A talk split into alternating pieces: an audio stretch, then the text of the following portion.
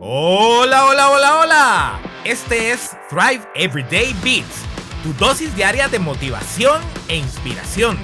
Yo soy tu life coach, Miguel Brand. Algo que quizás no sabes de mí es que por muchos años fui restaurantero.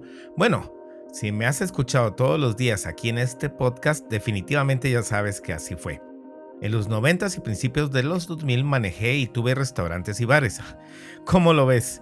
Bueno, pues en ese entonces, en un viaje, conocí una cadena de sándwiches llamada Quiznos. Uf, eran los mejores y quizás los probaste aquí en Guatemala durante algún tiempo. Cuando regresé a Guate en esa oportunidad, me puse a buscar información de la franquicia y encontré que debía comunicarme con la Central para Latinoamérica que estaba en Costa Rica. Me sentía muy emocionado y a la vez muy nervioso de que esta oportunidad se me presentaba. Anteriormente había estado cotizando franquicias y la verdad me parecían excesivamente caras, así que asumí que esta lo sería así también. Por lo cual estaba renuente a hacer esa llamada y lo postergué por mes y medio, dos meses. Cuando al fin tuve el valor de llamar, me dijeron que hacía 10 días habían otorgado la franquicia para Guatemala. Obviamente me sentí muy decepcionado, pero de mí mismo, ya que al averiguar el precio de la misma no era tan elevado. Así como esta historia tengo varias que algún día te contaré, pero como ves, esta derrota fue patrocinada por la procrastinación. Postergar asuntos que necesitan nuestra atención es algo que la mayoría de nosotros hacemos todos los días. Aplazamos cosas que no nos dan ganas de hacer en ese momento para realizar otras más amenas o porque simplemente queremos hacernos los locos por un rato.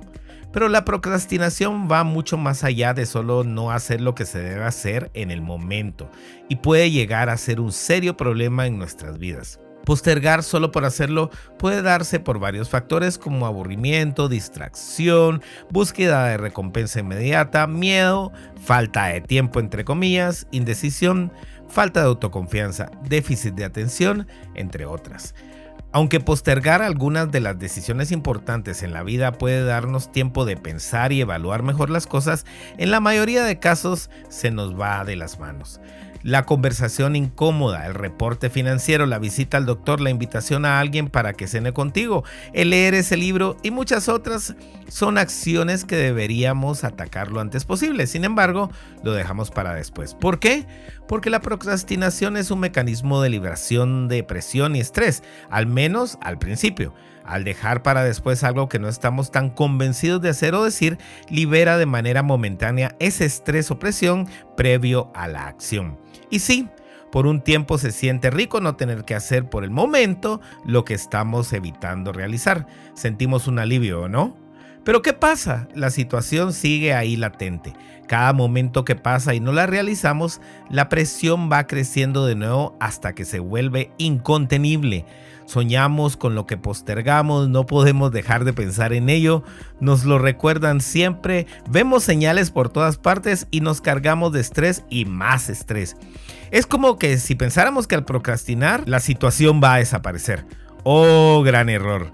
Mientras más esperemos, más presión habrá y más cosas se acumularán. ¿Cuántos pendientes tienes en tu lista de quehaceres?